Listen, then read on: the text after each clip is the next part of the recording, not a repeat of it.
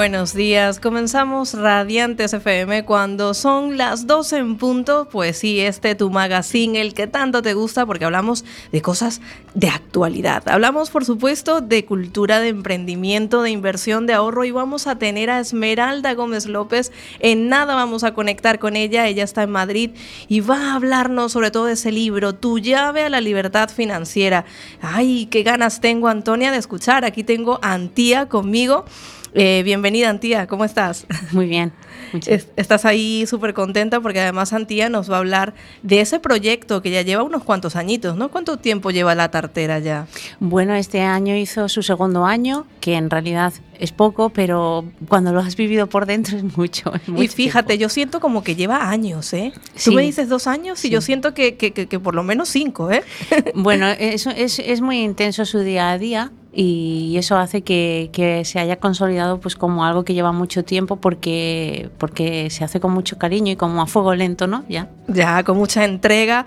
Pues sí, aquí vamos a tener a Antía hablándonos de emprendimiento y de ese proyecto La Tartera, que ya también tengo ganas de escuchar. Además de eso, vamos a introducir un poco el tema de responsabilidad social corporativa, que no sé si te suena de algo a ti. Sí, muchísimo. En, educación social, cuando estudiábamos, era una de las cosas que más eh, sentí que podían cambiar esta sociedad. Evidentemente, la gente que tiene los recursos es quien puede mover socialmente los asuntos. Habría que unir las ideas con, con las empresas y ese sería el camino, está claro. Claro que sí. Y bueno, en nada vamos a hablar de eso, de trabajar sin esfuerzo le dice Antía. Por ahí tenemos a Esmeralda, que nada vamos a conectar con ella, que nos dice vivir sin trabajar. ¿Cómo es eso que vivir sin trabajar, Dios mío? A ver qué nos dice Esmeralda. Y bueno, nos vamos a ir con este tema, que es Get Out, es una nueva canción de Churches. Lo escuchamos y en nada volvemos con Antía y con Esmeralda.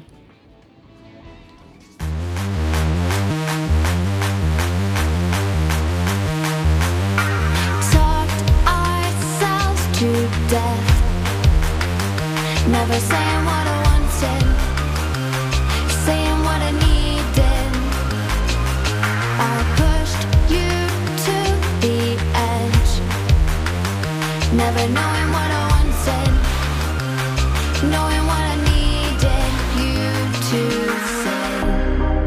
Reflections you used to see, never look.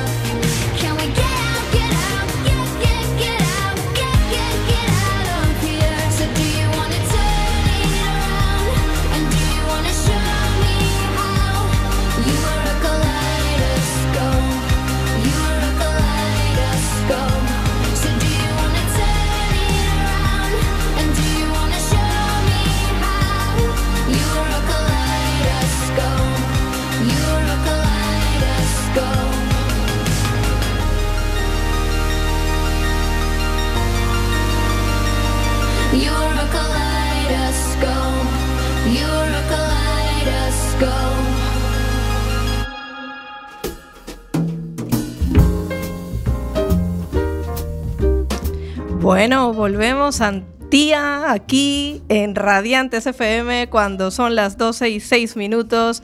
Estamos llenos de una energía, porque es que vamos a tratar temas que yo creo que a todos nos interesa, ¿o no? ¿Cómo estás ahí en el estudio? Bueno, decir que estoy aquí con Antía en el estudio José Couso de Quack FM.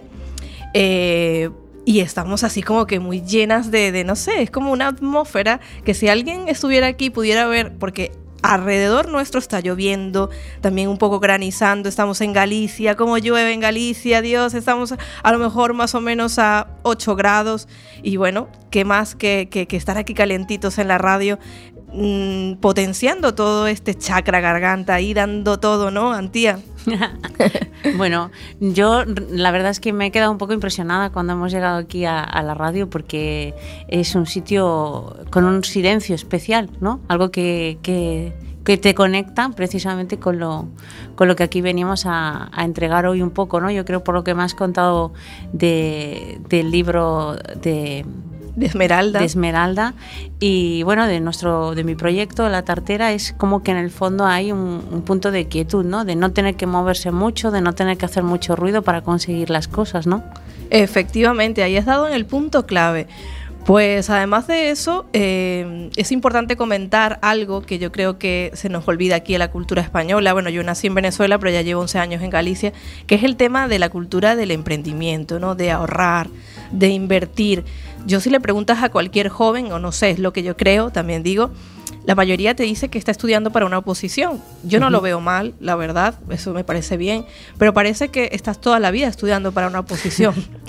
Entonces llega un punto en que dices, pero bueno, vamos a ver, ¿y cuándo hay un momento en el que realmente te atrevas a hacer, a lograr tus sueños? Que yo no digo que sea malo, porque yo, por ejemplo, mira, uno de los locutores de este programa, Miguel Baliña es funcionario, él trabaja eh, en temas, no sé si es Hacienda, pero y tiene su pasión por la radio y viene aquí hace su programa y no pasa nada, ¿no? Pero sin embargo, que todos los jóvenes, lo llamativo es, te digan que están estudiando para una posición, jóvenes y no tan jóvenes. O sea, yo conozco gente de, de otras edades que también sigue estudiando para una posición. Entonces, cuando llega este libro a mi vida, lo escuché a, Esmeralda y lo vi también en redes sociales, Tu llave a la libertad financiera, a mí me llama la atención. Yo digo, yo tengo que leer este libro y tengo que entrevistar a, a Esmeralda porque realmente yo quiero llegar a ese punto, ¿no? En el que dices, bueno, ahora me puedo no esforzar tanto, como decías tú, trabajar sin esfuerzo, o puedo descubrir otras formas de invertir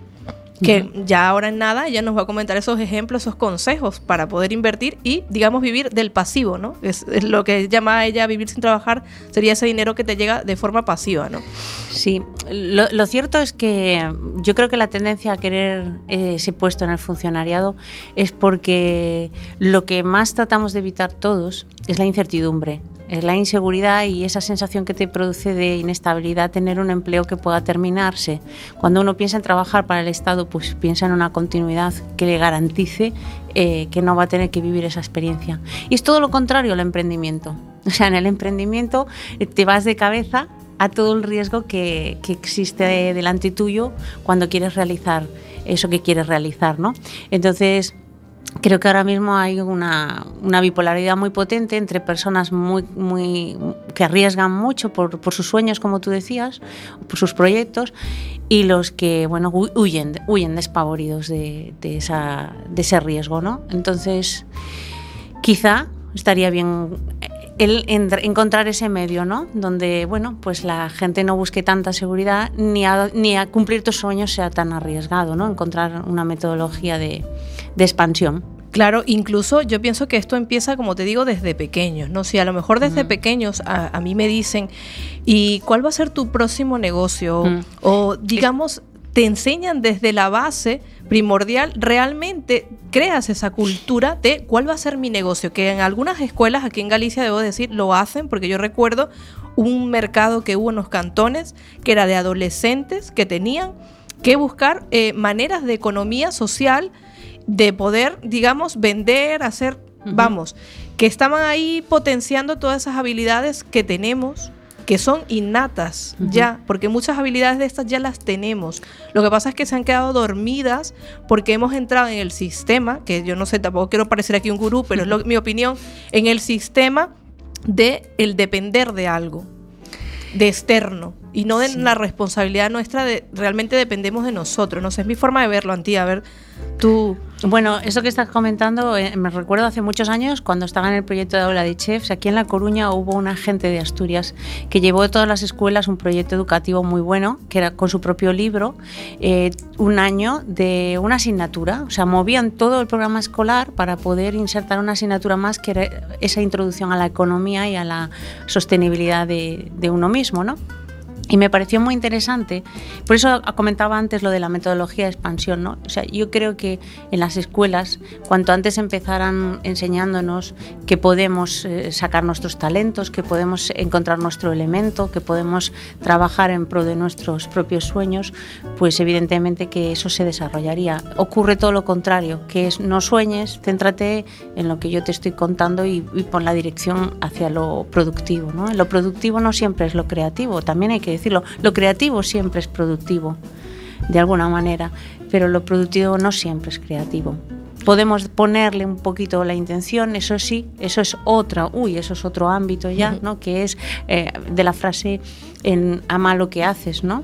Eh, en lugar de si no encuentras lo que amas, ama lo que haces, ¿no? Ese sería otro tema. Claro que sí, ahí, ahí estamos.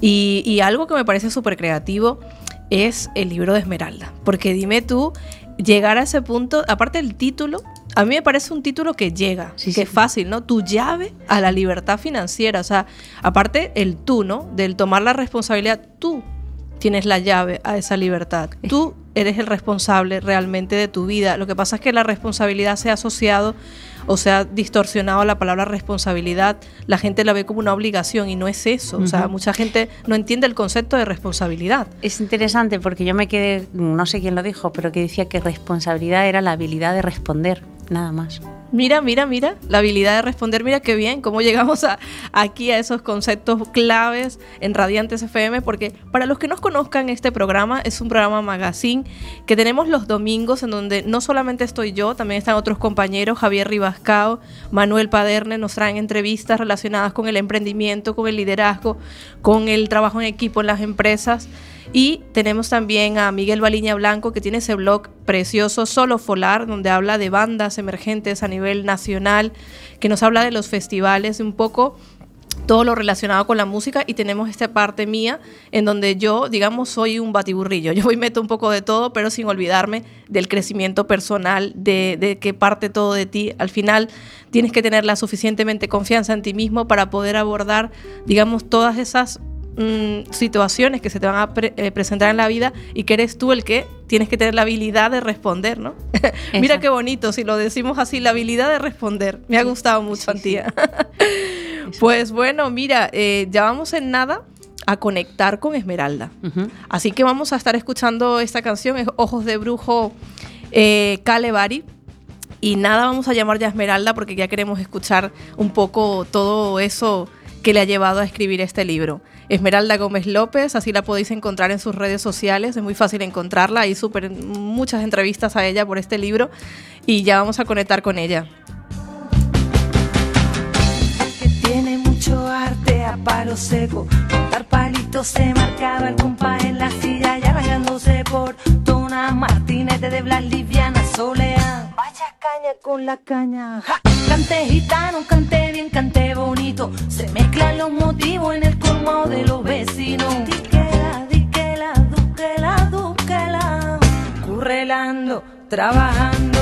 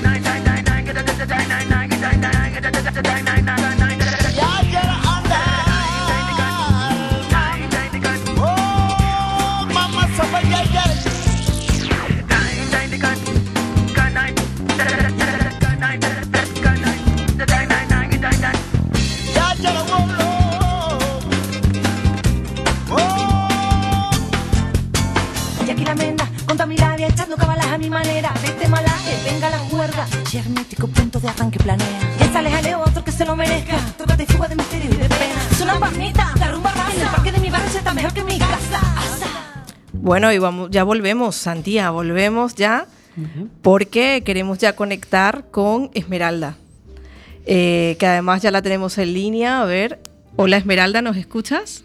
Hola, buenas, sí, perfectamente. Perfectamente, ¿verdad que sí? Bueno, Esmeralda Gómez López es especialista en libertad financiera, analista estratégico de banca digital, eh, fundadora de la Guía de la Vida, escritora, pintora. Y bueno, esta entrevista la vamos a centrar en ese libro, ¿no? Tu llave a la libertad financiera, Esmeralda. Sí. Bienvenida, ¿eh? Muchísimas gracias. A ver, cuéntanos un poco cómo nace esta pasión en tu vida, ¿no? Por los números, las matemáticas, desde muy pequeña, ¿no? ¿Cómo nace esto? ¿Cómo surge? Eh, surge desde que soy muy niña, siempre me han acompañado. Eh, La verdad es que he tenido el honor de contar con grandes maestros, tanto dentro del aula como en mi propia casa. De esos que, a los que llamábamos don y doña antiguamente. y entre todos me enseñaron la libertad y la autonomía para trabajar por los propios sueños. Desde pequeña me gustaron los números y la astrofísica y todos pues lo hemos ido fomentando. Aunque es cierto que descubrí las finanzas al terminar la carrera y cambié de rumbo. Ah, pues fíjate.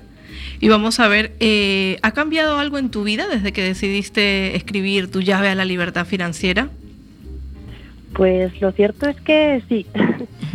Pero más que cambiar a raíz de escribir tu llave a la libertad financiera, mm, yo diría que el libro ha sido una consecuencia de los cambios internos. a ver, explícanos primero- bien eso porque es así como que...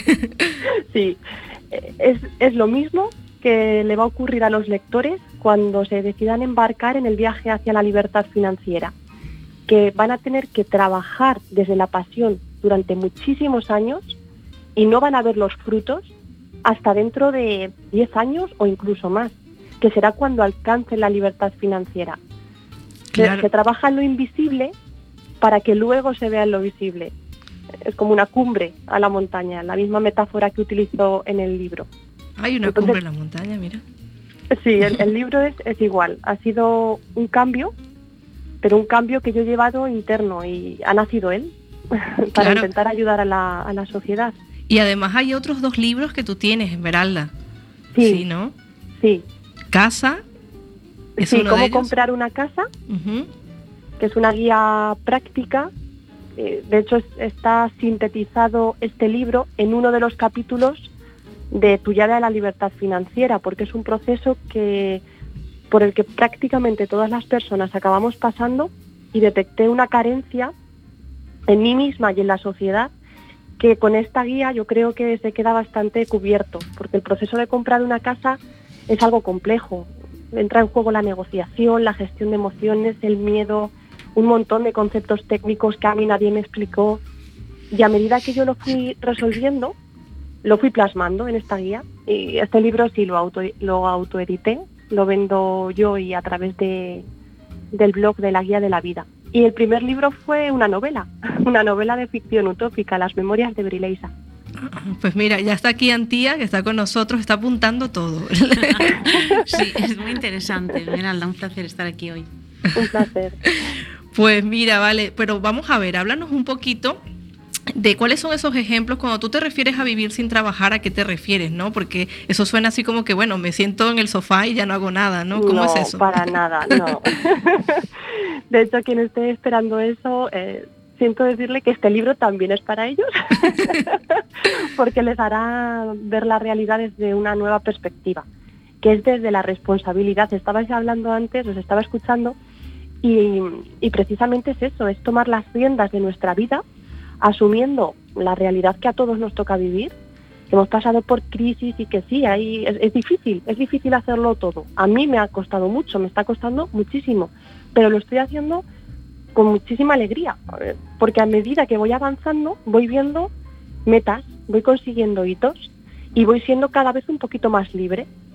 Llega, llega un momento, es cierto, que a base de haber generado muchos ingresos automáticos, que es lo que yo llamo en el libro los ingresos pasivos, Sí. y que no es otra cosa que pues escribir este libro, el que he escrito ahora, por el que yo voy a cobrar royalties, pintar cuadros, que es una de mis aficiones, y venderlas en algún momento.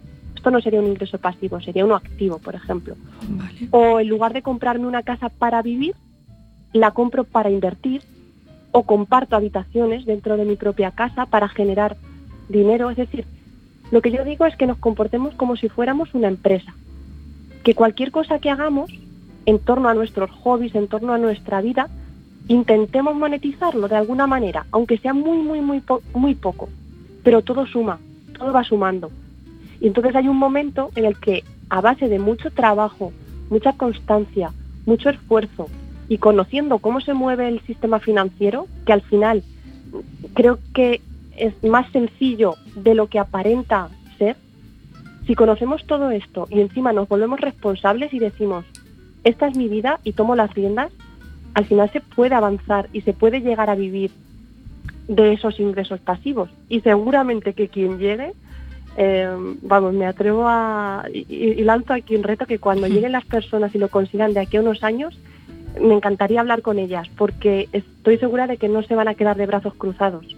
De hecho, cambia, porque ya tienes libertad para ayudar a otras personas, te responsabilizas mucho más con la sociedad, intentas constantemente mejorar tú mismo, intentar mejorar la sociedad, la educación, son muchísimas cosas. Pues mira, interesantísimo lo que estás diciendo, sobre todo cuando hablas de vernos como una empresa. Y esto es muy importante porque yo creo que muchas veces lo que ocurre es que como que hay una, una creencia al dinero como si el dinero es malo, ¿no? Totalmente. Entonces esa creencia hace que realmente no, no tengamos la suficientemente capacidad o empatía de realmente soltarnos y empezar a generar esa libertad financiera de la que tú hablas en este libro. Absolutamente. Hay eh, que partir de una creencia positiva hacia el dinero, porque todo está en nuestra mente. Entonces hay que reinventarse. Si ahora mismo pensamos que el dinero es malo o procedemos de una, hemos tenido problemas con él, vamos a darle la vuelta. El dinero es bueno y además es importante porque esta es la realidad que nos ha tocado vivir. Y partiendo de, ese, de esa creencia en la que el dinero es bueno e importante, está este libro para intentar que nuestra relación con el dinero primero sea sana y luego ya en una, en una meta muy ambiciosa que sea fantástica, una relación fantástica, porque el dinero al final es una herramienta muy buena con la que se pueden hacer muchas cosas y muy buenas. Claro, y hay quien dice que incluso es una energía, el dinero es una energía que está ahí y pues hay que realmente aceptarlo, ¿no? Y terminar de aceptarlo y vivir en, esa abundancia. Incluso hay gente, que eso ya nos daría para otros temas, Esmeralda, que habla de que yo siempre doy, doy, doy y no recibo. Eso también habría que verlo, ¿no? Porque posiblemente es porque no tiene miedo a recibir, o sea, que tantas cosas que pueden ser. Exacto, es, es un punto muy bueno, pero es real, es psicológico. Los límites los marcamos nosotros y no hay nadie que sea poco, o sea, todo el mundo es muchísimo y no hay límites. Hay que asumir el fracaso y hay que asumir el error como algo natural, pero no hay que tener miedo a vivir los sueños. Esta es una frase que a mí me encanta y que siempre la digo, que es eh, atrévete a vivir tus sueños sin miedo a no conseguirlos. No pasa nada porque no los consigas, pero lucha por ellos. Claro, pues mira qué bonito. Antías, ahí tienes unas ganas de preguntarle algo, ¿no? Te quedaste así. Bueno, es que es súper interesante. Desde luego yo voy a comprar el libro. Gracias. Sí, sí, porque además, eh, pues llevando, estando a cargo de un negocio, pues el tema del dinero entenderás que es prioritario para hacerlo sostenible. Y sí, soy consciente que muchas veces tenemos recuerdos negativos asociados al dinero, pues en la infancia, si has tenido experiencias en la familia o, o simplemente a lo largo de, de estos años eh, de existencia en la sociedad, pues ves que todo se maneja con dinero y a veces no siempre de una manera limpia. Mm. Y ahí hay, hay como una herida, ¿no? Si hablas de que en tu libro pues hay una cierta sanación de eso, pues a mí me parece que la necesitamos todos, que yo también. Y lo que sí me doy cuenta es que lo que hablabas de que no te vas a parar, yo lo veo igual, porque además ahora que tengo el negocio soy mucho más consciente de que todo aquello que genera recursos, como tú decías, sean pasivos o activos, es una corriente. Y una corriente como la de un río o la de un mar, pues no la domina nadie. Puede fluir hacia aquí o hacia allá, pero ya no va a parar, ¿no? Entonces entiendo que Lo que nos estás invitando es a, a, vivir eh, sin, como decías tú, sin escasez, sin carencias, pues una energía, que estaba diciendo Mari Carmen, que, que, que, todos necesitamos y que todos utilizamos. Hay un, os quiero contar una historia que hay en el mundo zen que me encanta, para, uh -huh. habla de la iluminación y dice algo así como, antes de iluminarme cargaba cubos de agua y durante la iluminación cargaba cubos de agua y después de iluminarme cargaba cubos de agua, ¿no? Y yo me lo he adaptado ya mientras te escuchaba y dice algo así como antes de liberarme financieramente cargaba cubos de agua, durante mi liberación financiera cargaba cubos de agua y después también cargaba cubos de agua. O sea, vamos a seguir trabajando, bueno. pero no desde la necesidad, eso es lo que yo entiendo. Eso es, eso es. ¿Verdad eso que sí? Es. Mira, cuéntame una cosa, Esmeralda, define en una palabra tu libro. Pues liberación. Liberación, totalmente. Liberación. Y la libertad financiera será la consecuencia de esa liberación. Vaya, mira, mira cómo hemos dado, porque vamos a ver el tema de la fórmula esmeralda, que también la he visto así mucho en redes sociales. ¿Cómo es eso de la fórmula esmeralda? pues es, en el libro al principio hay dos fórmulas. Una la bauticé como la fórmula esmeralda porque me vino la inspiración en casa y me hizo tanta ilusión que, que dije, esto, esto ha nacido de dentro. Por eso le puse mi nombre. Pero lo que te dice la fórmula Esmeralda es en qué punto estás de alcanzar tu libertad financiera. Te dice los años. Vale. Que podrías estar viviendo con tus condiciones presentes uh -huh. si perdieras tu trabajo por el que dedicas horas. Vale. Y Eso al final te dan los años que puedes estar sin sin trabajar, sin lo trabajar. que conocemos como trabajar. Aunque es cierto que esto es un recorrido, entonces al principio tendrás 0,5 si ya has recorrido un poquito, que son seis meses sin trabajar. Y a medida que vas avanzando vas teniendo más y más, hasta que la fórmula te da un valor negativo, eso es positivo, porque significa que, que, que, ya eres libre. Caray, es, es, el mejor plan de pensiones que he oído en mi vida. es, un, es un plan de pensiones. De, eh, generar ingresos pasivos es garantizar una pensión. Claro, eh, mira, mira, mira qué bien de verdad. ¿eh? Y una cosa, ese color verde, eh, ¿tú definiste la, la, estética del libro o alguna persona te, te, asesoró en esto? Lo hicimos conjuntamente, el editor de Planeta y yo. Sí, el color verde, bueno, es un color que siempre me ha acompañado, es mi color preferido desde sí. que tengo cinco años. y representa, entre otras cosas, es la libertad de elección para mí. Ah, Al principio era en tonos amarillos. Ay, y le pedía, le pedía a él que si podía ser en verde, porque hay una anécdota tras, tras eh, por qué tengo el verde como color preferido, que algún día contaré, pero bueno, es, es eso en esencia, la libertad de elección. La libertad de elección me gusta, ¿eh? porque también hay gente que asocia el color verde a la esperanza. Eh, y mira, me gusta mucho eso de la libertad de elección. Siempre tenemos esa libertad de elegir, es verdad, Esmeralda. Pues mira, ¿crees que tu libro está mm, creado para un tipo de persona? ¿Tú dirías que hasta ahora las personas que lo han comprado, yo no sé si esto lo puedes medir, eh, es algún target de tal edad, tal edad, personas relacionadas con empresa eh, de emprendimiento o, o, todavía no has medido esto? Sí, sí, soy, bueno, soy, soy analista financiero en mi, en mi mundo profesional y, y tiendo a analizarlo todo, mucho con números, a investigar. Sí lo he analizado y la verdad es que me ha sorprendido porque es un libro muy ecléctico. Si tenéis luego la oportunidad de leerlo, es decir, es muy flexible, se adapta mucho a la persona que lo lee. Pues y, y, es gracioso porque en mi círculo de, de, amistad y mi familia hay personas que son muy distintas entre sí, muy distintas. Hay personas muy espirituales y hay otras personas muy financieras, hay otros que son muy prácticos, hay otros que son muy soñadores, pero, pero en los extremos.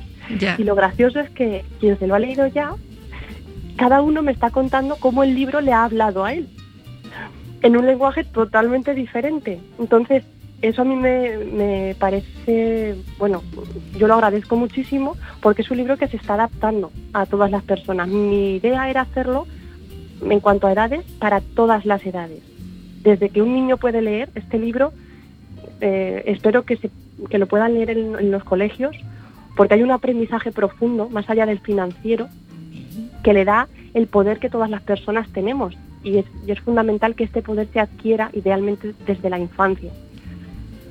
Claro, pues Eh, esto es muy importante, Esmeralda, y sobre todo yo creo que la clave está ahí donde tú has dicho vernos como una empresa sin que esto genere ningún tipo de, de prejuicio, sino es realmente, al final es nuestra marca personal, ¿no? Que también se habla mucho de la marca personal y realmente el libro, si lo tienes así, de esa manera, pues mira, llega muy fácilmente, como dices tú, a cualquier edad. Eso es, y como el lenguaje lo he intentado hacer muy sencillo, eh, tiene todas las claves, todas, que cualquier persona mm, debería conocer para que la interacción con el dinero en el sistema fuera sana y pueda alcanzar esta libertad financiera. Y luego tiene la parte psicológica, que es fundamental contemplarla porque somos humanos. La Claro. parte técnica sin la psicología se quedaría coja. Entonces este libro tiene una- un componente psicológico muy potente. Pues mira, qué, qué bueno. Y ya así para finalizar, yo quería saber así algunos consejos que tú nos das para el ahorro. ¿Qué consejos nos da Esmeralda? A ver. Pues eh, uno de ellos es que creemos cosas, porque mientras estamos creando, no estamos yendo a gastar el dinero. Ya, eso Esa es la primera. Es, muy bueno, ya sea pintar, hacer manualidades, hacer videotutoriales, lo que a cada uno le guste, que cree cosas, pero sin parar. Es como toda la vida creando. Mira, mira, me encanta eso, ¿eh? Este es uno, porque luego, co- conforme lo creas, es posible que esa creación luego lo- la puedas monetizar. Eso lo dejo ahí. Luego, ahorra una parte de tus ingresos en el momento de percibirlos. Esto no me cansaré de decirlo, lo digo lo que puedas. Yo sugiero el 20% y si el 20% es muchísimo, en el libro al principio lo que invito es a que me lleves la contraria. Entonces, si es mucho, que sea menos, un 5%. Y si puedes más del 20, pues más del 20, pero que sea en el momento de percibir tus ingresos. De esta manera lo que te queda lo vas a gastar, porque por naturaleza somos así. Ya. Y evita las financiaciones, sería pues, el tercer consejo, por ejemplo. Evita Intenta las- pagar, e- e- evita las, las financiaciones. Intentemos pagar al contado. Esto tiene también un impacto psicológico en la compra, haciéndola más reflexiva. Se compara mejor durante más tiempo y elimina la impulsividad. Pues mira, esto es muy importante. Hay otro consejo por ahí que yo te escuché en alguna otra entrevista que es comprar cuando no lo necesitamos. Y yo decía, ¿cómo es eso? Sí, sí, sí, sí. Eso es ir contra corriente y contra uno mismo. Cuando te empujas a comprar cuando no lo necesitas, y entre paréntesis digo lo que necesitas, eh, lo que estás haciendo es hacer una compra, una compra completamente reflexionada y te permite ir a los establecimientos cuando ellos no se esperan que tú vas a ir. Entonces los precios no están ajustados al momento de compra masiva. Los precios están muy bajos y además puedes comparar entre distintos establecimientos. Y si tienes ya despensa en tu casa o lo que sea, estoy hablando también de alimentación, no solo de tecnología o de, o de ropa. Si tienes despensa, aprovecha cuando hay descuentos habiendo hecho previamente un seguimiento, porque hay veces que los descuentos se aplican con trampa. Entonces, cuando haces este tipo de compras, cuando no lo necesitas, detecta- detectas hasta las trampillas. Qué bueno, qué bueno de verdad esa pasión por los números. Yo cada vez, sabes que yo no soy mucho de números, Esmeralda, y ahora estoy así haciendo un curso de gestión de microempresas y empiezo a relacionarme con los números, que yo la verdad era antinúmero, la verdad, y ahora cada vez, mira, a medida que empecé este curso, llega a mí toda esta información, llega a tu libro y llega mucho Sí. más. ¿eh? qué Todo es bonito. importante, todo, todo es importante. Los números, la psicología, las finanzas, eh, todo, todo. Los idiomas, es decir, todo. Deberíamos tener una mente abierta al aprendizaje y si algo no nos gusta, como tú has dicho, tú misma has cambiado. Y ahora Sí. mismo los números te empiezan a picar. Todo es importante. Claro que sí, Esmeralda, retos para este año. El principal reto es conseguir que las personas estén un poco más cerca de esta libertad de la que hablamos y de su propia realización. Yo voy a seguir con sesiones individuales de libertad financiera, impartiendo conferencias y seminarios. Qué bueno. Y sería también muy potente disponer de un espacio en la televisión o en la radio, como, como ahora con vosotras que estoy hablando, para hacer llegar la cultura financiera con este matiz, matiz psicológico, con un lenguaje fácil y que sea atractivo para todos los hogares. De momento, pues voy a estar mañana en, en espejo público hablando de lo que te puedes gastar como máximo en una casa en función de tu salario. Qué y bueno. es esto lo que intento tener como reto. Ay, me encanta ese reto, ¿eh? Entonces mañana en espejo público, ¿a qué hora? Pues a partir de las 12, si no hay ningún imprevisto, que ya sabemos que los... Que los sí, sí. Eh, ya vemos también aquí en la radio que también eso es algo muy, muy, muy típico. sí, claro que sí. A partir de las 12. Pues vamos a apuntar ese reto y por supuesto vamos a seguirte en esa página de la guía de la vida. ¿Y cómo podemos adquirir tu llave a la libertad financiera? ¿También a través de, la guía de la vida o hay otras? Sí, también se puede adquirir a través de la guía de la vida. En las librerías de España se puede pedir y si no hay ejemplares, pues eh, pueden reponer y solicitarlos y a través de internet se puede adquirir por Planeta, del grupo Planeta, por Amazon, el Corte Inglés, Qué bueno. el la Casa del Libro, vamos, está en todas partes. Así es, eso, eso se trata. Pues Antía, ya vamos cerrando, yo no sé si te quedaste con alguna pregunta para, no, quería darle las gracias y me quedé con algo interesante que tú comentabas al principio de, la responsabilidad social corporativa. corporativa, ¿no? Y que me parecería interesante, pues la tartera en algún momento, como te comentaba, tiene, tiene a largo plazo esto en su mente y el libro que acabo de conocer de Esmeralda, que ella misma ha dicho que sería útil que en las escuelas eh, comenzara esta educación, pues me parece una, una cosa que pienso apuntar dentro de mi trabajo. Pues mira, claro que sí. Además, además estuviste Esmeralda, ¿no? En una presentación del libro en la escuela, puede ser Values School, algo así, me parece que es este miércoles. Ah, es este miércoles, el día Se agotaron las entradas, es en Madrid. Sí y este miércoles 7 es, la puesta de largo del libro. Pues mira, qué bien, pues muchas, muchas, bueno, felicidades y de todo, bendiciones, porque realmente creo que tiene que llegar, tiene que llegar esta cultura a, España y a todos los sitios, la verdad, porque hace falta. Y pues seguiremos eh, tu blog, o sea, tu página, el guía de la guía de la vida, y te seguiremos en redes sociales porque queremos saber más de ti. Por cierto, una curiosidad, ¿cuál es la red social que más usas? La que más, la que he utilizado siempre ha sido LinkedIn. LinkedIn, ah, mira. Sí. Pues mira. Aunque las utilizo todas, porque todas tienen un potencial muy bueno para hacer llegar mensajes, pero a esta en particular le he sacado muchísimo partido y ha servido tanto como para ayudar a los demás como para que los demás me ayuden a mí. Entonces, Sí, está. Está. Pues nos quedamos con LinkedIn, con Esmeralda, la guía de la vida, tu llave a la libertad financiera. Muchísimas gracias, de verdad. Gracias. Y nos seguiremos. Porque hay que preparar ese seminario o conferencia aquí en Coruña. Tienes que venir, aparte de Coruña, ya sabes, ¿no? Se, vive muy bien. Preciosa, cuando queráis.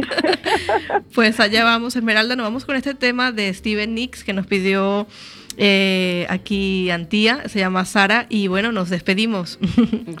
gracias, Esmeralda, hasta luego.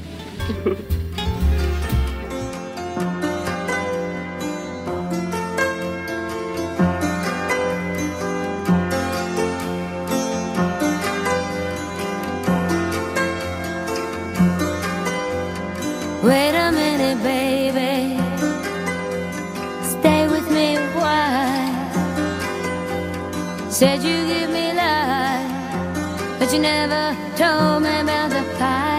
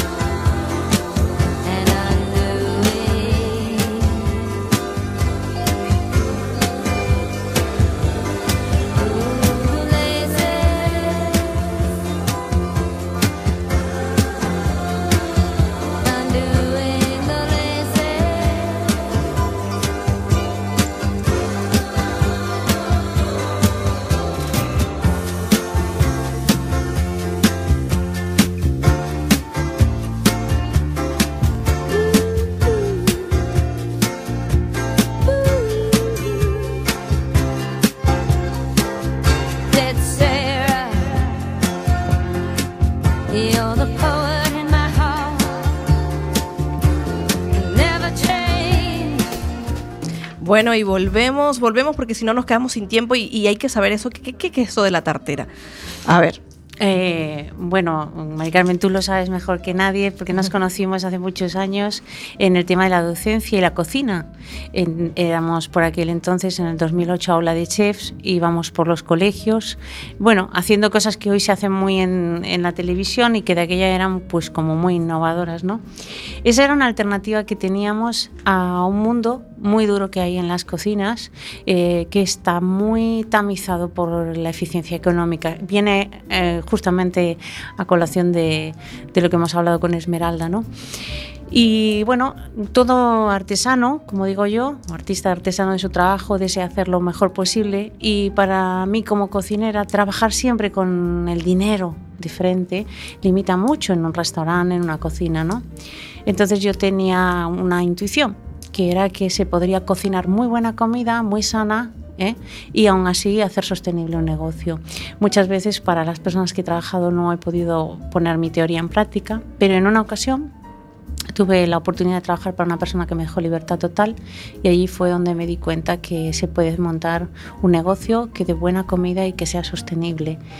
Y finalmente a partir de ahí surgió esa idea ¿no? de, educar en, en la comida sana y poco a poco, me pasó un poco como explica Esmeralda, fui viendo las posibilidades de, de emprendimiento, de mi libertad financiera y, fue como y de crear la tartera, que es una tienda de comidas para llevar, que bueno, intenta hacer comidas ecológicas, comidas sanas, comidas asequibles. Tenemos un menú y intentamos romper ese, esa sensación de que la comida tiene que ser o rápida o muy cara que sea, que sea buena y que sea asequible.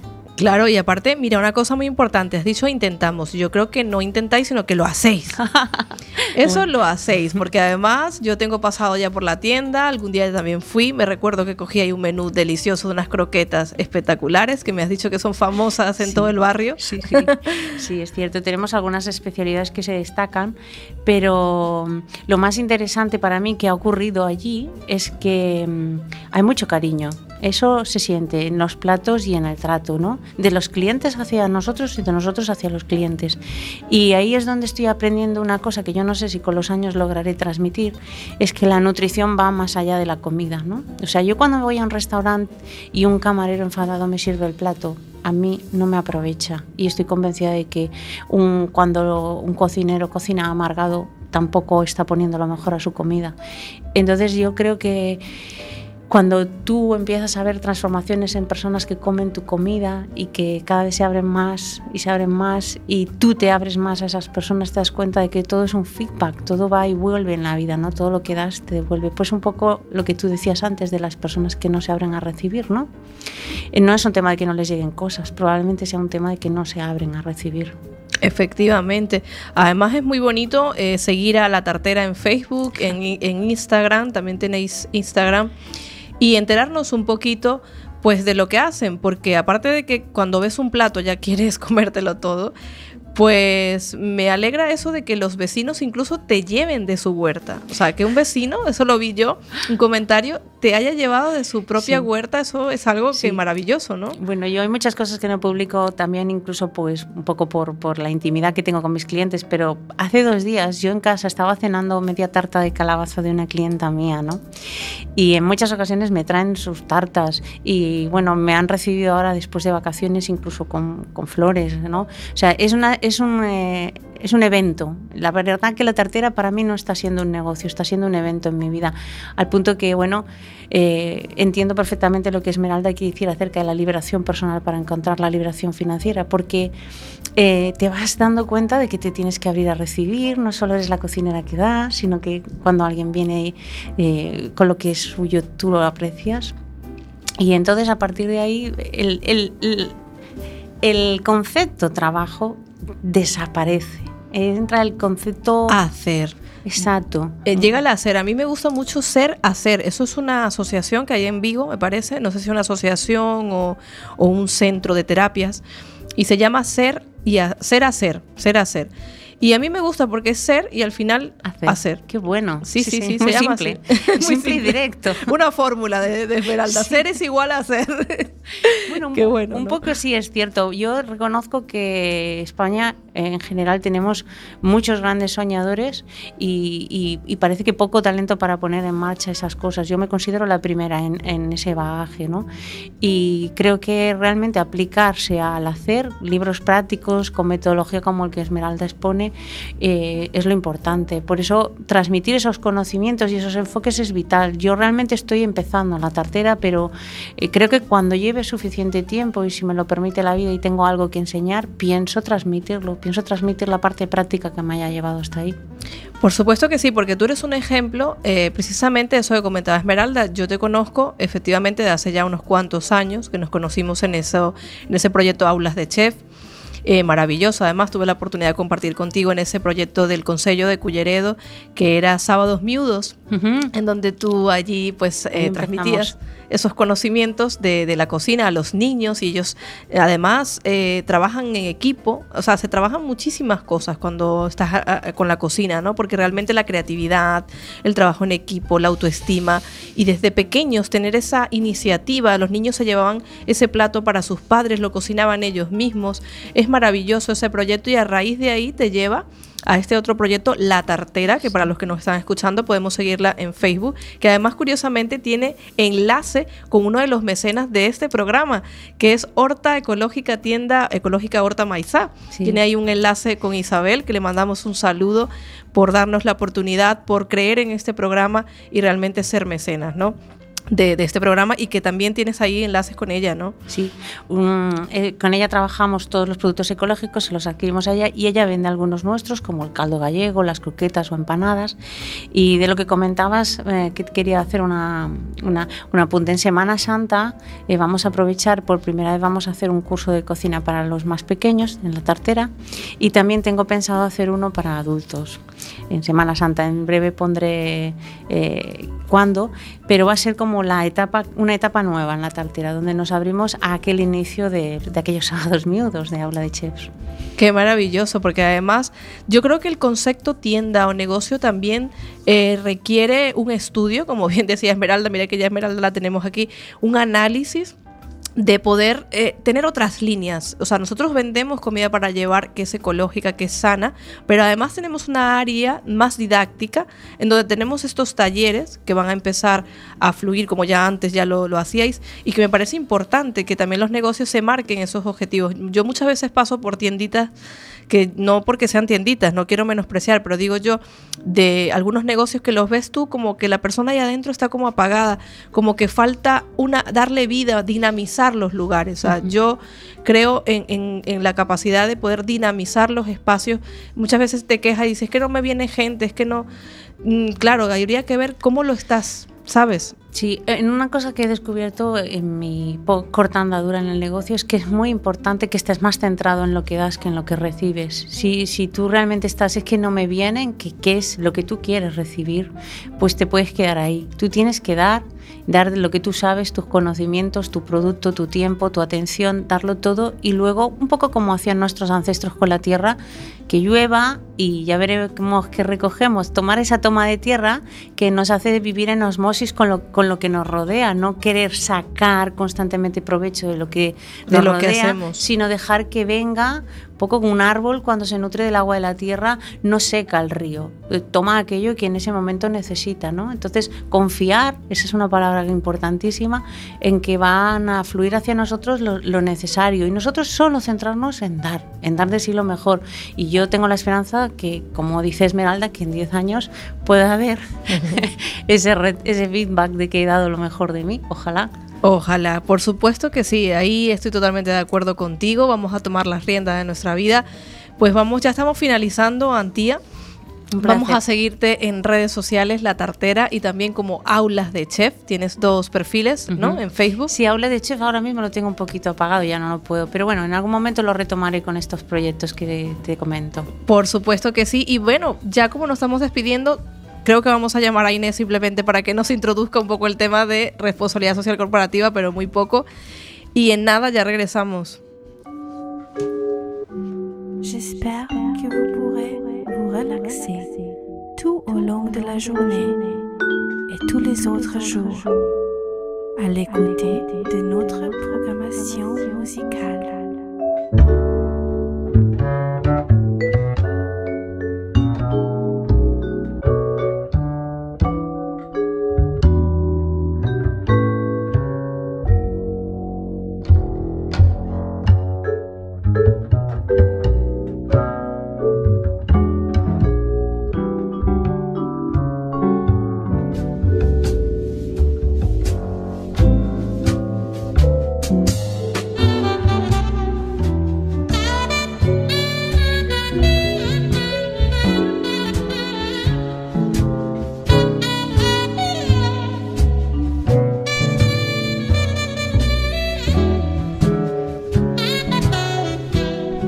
Bueno, y ya tenemos a Inés con nosotros. Inés, ¿estás ahí en línea? Sí, hola, hola, ¿qué tal? ¿Qué tal? Inés, esto va a ser muy rápido para que nos digas así un poquito qué es eso de la responsabilidad social corporativa. A ver. Muy bien, pues mira, la responsabilidad social corporativa, bueno, también llamada responsabilidad e innovación social, pues es algo que ahora, a día de hoy, pues todas las empresas van a tener que tener el foco muy enfocado en este tipo de temas porque bueno, conlleva la responsabilidad que tienen con el medio ambiente, con la sociedad, con las personas que trabajan ahí. Y, bueno, a día de hoy cualquier empresa que, realmente no le dé importancia a este tipo de temas, pues va a estar abocada al, fracaso. Claro, empieza a quedarse fuera porque realmente tenemos, y, eso se, o sea, también incluso en los empleados, ¿no? Los contratos que tienen los empleados, esto va a toda la igualdad de género. Sí, va un poco más allá, o sea, de hecho en grandes empresas, como por ejemplo la empresa SAP, bueno, todo esto viene que yo estoy estudiando un posgrado que hay ahora en la Universidad de, Coruña, en la Facultad de Económicas, y bueno, por ejemplo, el proyecto que estamos haciendo yo y mis compañeros es con la empresa SAP. Y, bueno, el otro día, bueno, en una sesión de, de clase, una ponencia, pues eh, bueno, nos estuvieron explicando, en este caso la persona que lleva este, este, este tema en la empresa, que Ay, creo que se, se pierde. Sí, los empleados tienen un sistema de, red de apoyo en el que, pues, por ejemplo, ya hasta a nivel internacional, ¿no? Pues tienen una red de apoyo a mujeres, a las personas negras, a latinos, bueno, gente que a lo mejor pues necesita más apoyos ¿no? y, más alianzas en, lo que es la empresa. Y bueno, esto va mucho más allá. Por ejemplo, también esta empresa en Alemania ahora mismo está contratando a refugiados porque está viendo que ahí se está perdiendo mucho el, talento, ¿no? Estas personas que a lo mejor por no tener una situación em, regular en el país, pues están perdiendo ahí el talento. Entonces ellos están trabajando mucho para, para poder aprovechar ¿no? el talento de estas personas y que puedan trabajar en su empresa. Pues mira, esto es interesantísimo, ya nos quedamos sin tiempo, yo creo que tienes que venir a otro programa y comentarnos muy bien esto. Cuando queráis, yo encantada. De hecho, bueno, he empezado este posgrado hace, eh, en enero, o sea, hace unos menos de un mes. Claro. o pues sea, que estoy aprendiendo yo también mucho y trabajando y, y, bueno, igual a alguno de mis compañeros también del proyecto le gustaría ir a tu programa y podríamos tener, bueno, más puntos de vista. Claro que sí, pues eh, nos Creo vamos, nos despedimos con esto, ojos de brujo, con hambre y ya, pues te tendremos en otros programas. Encantada, Mari. Gracias. Muchas gracias.